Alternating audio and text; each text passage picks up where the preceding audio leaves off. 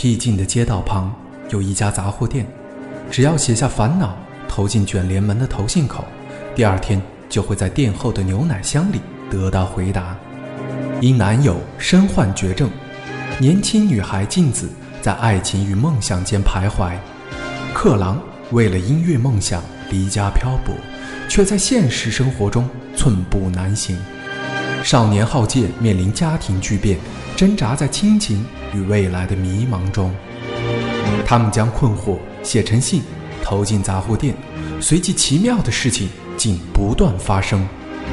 生命中的一次偶然交汇，将如何演绎出截然不同的人生？欢迎收听《解忧杂货店》，日本推理小说天王东野圭吾作品，雪雁播讲。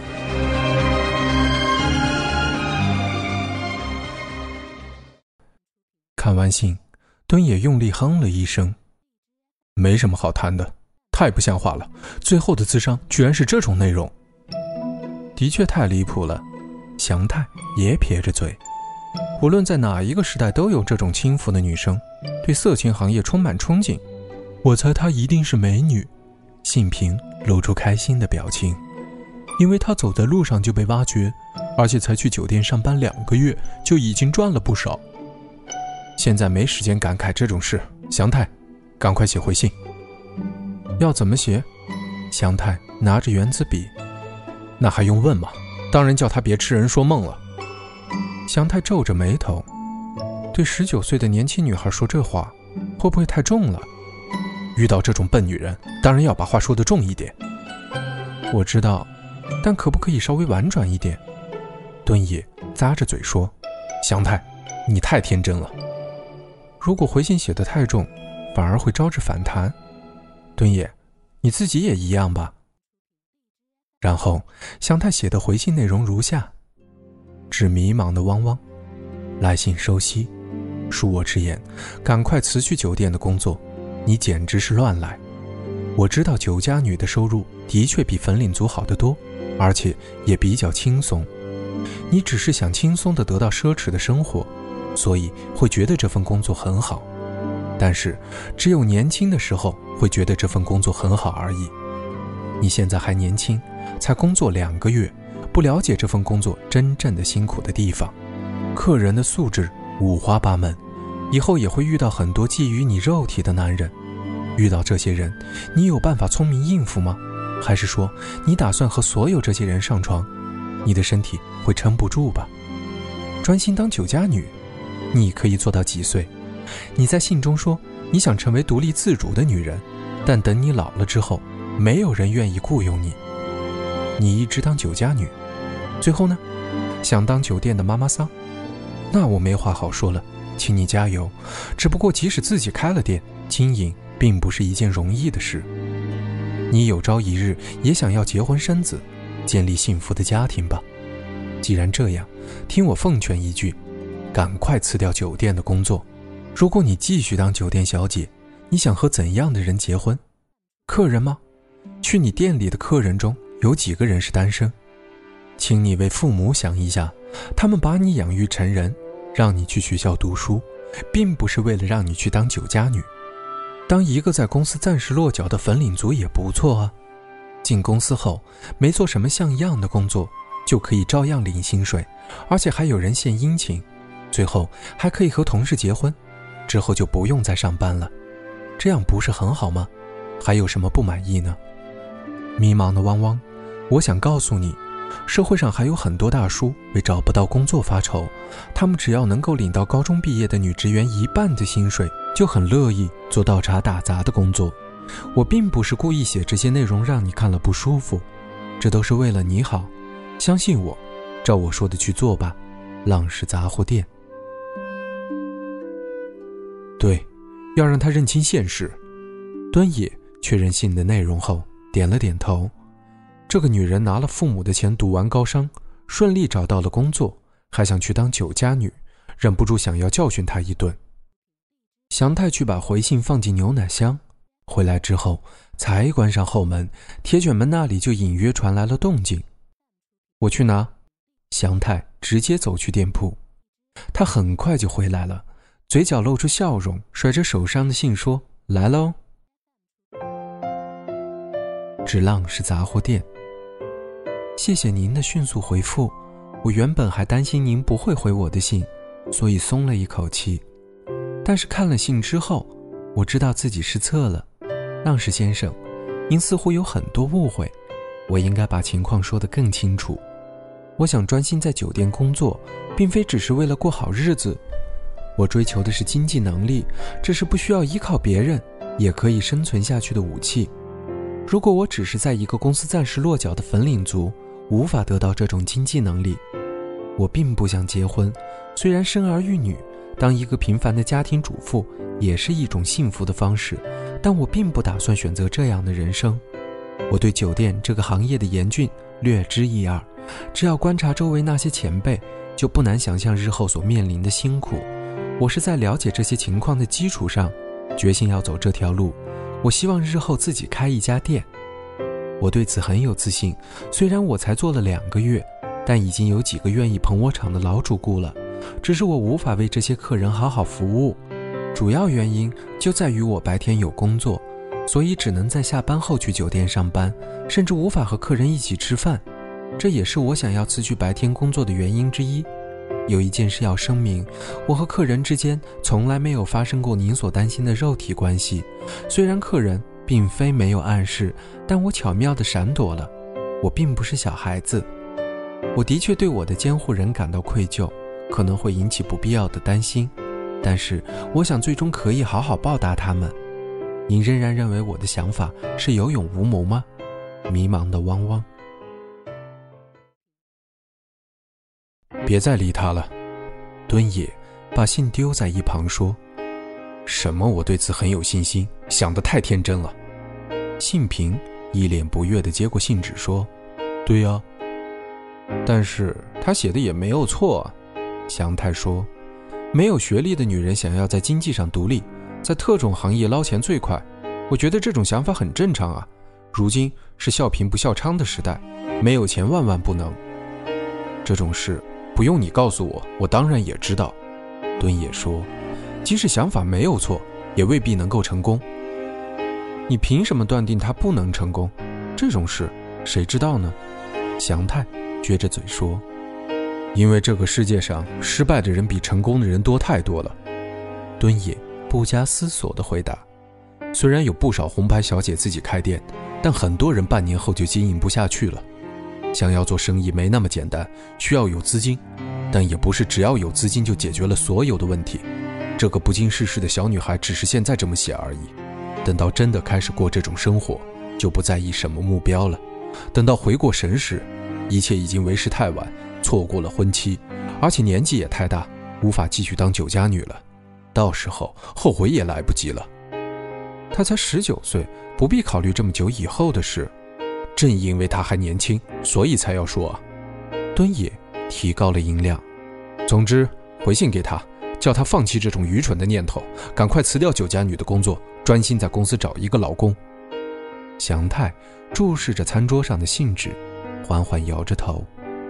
我想要支持他，我觉得他并不是抱着轻率的态度写这封信，这和轻不轻率没有关系，而是要面对现实。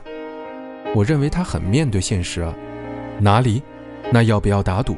你赌他开酒店成功，我赌他在当酒店小姐后爱上一个坏男人，最后生下没有父亲的孩子，给周围人添麻烦。祥太倒吸了一口气，随即露出尴尬的表情，低下头。凝重的沉默笼罩室内，敦爷也低下了头。听我说，开口的是信平，要不要确认一下？确认什么？敦也问：“向他问清楚更详细的情况啊！我觉得你们两个人的意见都没错，所以先问他一下，到底有多认真，然后我们再来考虑要怎么回他。他当然会回答自己很认真，因为他认为是这样。”敦也说：“不妨问他更具体的事。”祥太抬起头，比方说，他希望经济怎样独立？为什么不喜欢结婚得到幸福这个选择？他说以后想要自己开店，问他有什么计划。就像敦也说的，开店做生意并不是一件简单的事，你问他这些问题，如果他无法回答清楚，我就会觉得他的梦想不切实，也会叫他辞去酒店的工作。你们觉得如何？敦也吸了吸鼻子，点了点头。虽然光问也没有用，但就这么办吧。好，祥太拿起圆珠笔。祥太在写信时不时陷入思考，敦也看着他，不禁回想起自己刚才说的话。他刚才说，当酒家女久了会爱上坏男人，最后生下一个没有父亲的孩子，给周围人添麻烦。其实他说的不是别人，正是他的母亲。正因为祥太他们知道他的身世，所以才闭口不说话。敦野的母亲在二十二岁时生下他，父亲是在同一家店上班的酒保，年纪比母亲小，但是在他出生之前，那个男人就失踪了。敦野的母亲生下孩子后，继续在酒店上班，因为可能没有其他可以做的工作。在敦野懂事时，母亲身边就有男人，但敦野不认为他是自己的父亲。不久之后，那个男人也不见了踪影。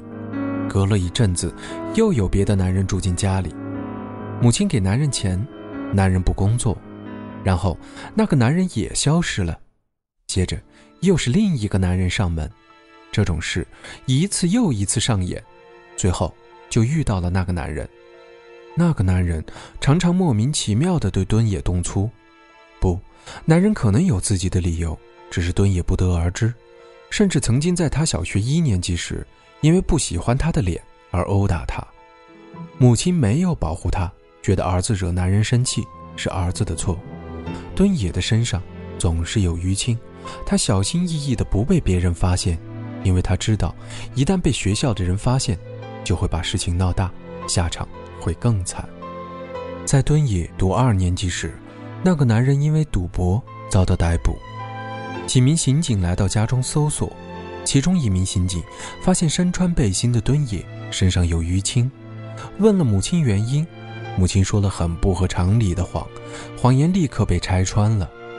警察通知了儿童福利所，儿童福利所的职员。很快就赶到了。母亲对职员说自己可以带小孩子。敦也至今仍然不知道他当初为什么会这么回答，因为之前曾经多次听他在电话中说他最讨厌带孩子，早知道就不应该生下这个孩子。职员离开了，敦野开始和母亲两个人一起生活。他觉得这样终于可以摆脱暴力的阴影了。他的确没有再遭到殴打。但并不代表他开始过正常的生活。母亲比以前更少回家，只不过他离家时既没有为他准备三餐，也没有留下钱。学校的营养午餐成为了他三餐的唯一来源。即使如此，他仍然没有告诉别人自己面临的困境。他也不知道为什么，也许是不喜欢被人同情。季节变换，进入了冬天。圣诞节时，敦也始终都是一个人。学校开始放寒假，但母亲连续两周没有回家，冰箱里空无一物。十二月二十八日，敦也因为饥饿难忍，偷了路边摊的川烤被抓。从寒假到那一天为止，他没有吃过任何东西，所以完全没有任何记忆，甚至不记得自己偷了东西。他之所以一下子就被抓。是因为他在逃跑途中，因为贫血而昏倒了。三个月后，敦也被送到了孤儿院丸光园。致迷茫的汪汪，第二封信已收到。我已经了解你，并不光是为了过好日子而去酒店上班，你打算以后自己开店的梦想也很了不起。但是我仍然怀疑你只是因为去酒店上班后被纸醉金迷的世界迷惑了。比方说，你打算如何筹措开店的资金？你打算花多少时间存够这笔钱？有没有具体的计划？之后又如何打算经营？开一家店需要雇佣很多人，你要去哪里学习有关经营的知识呢？还是你认为只要在酒店混几年，就自然会了解经营之道？你有自信这些计划会成功吗？有的话，是有什么根据呢？你希望在经济上独立自主的想法很了不起，但是，你不认为和有经济能力的对象结婚，迈向安定的生活，也是很出色的生活方式吗？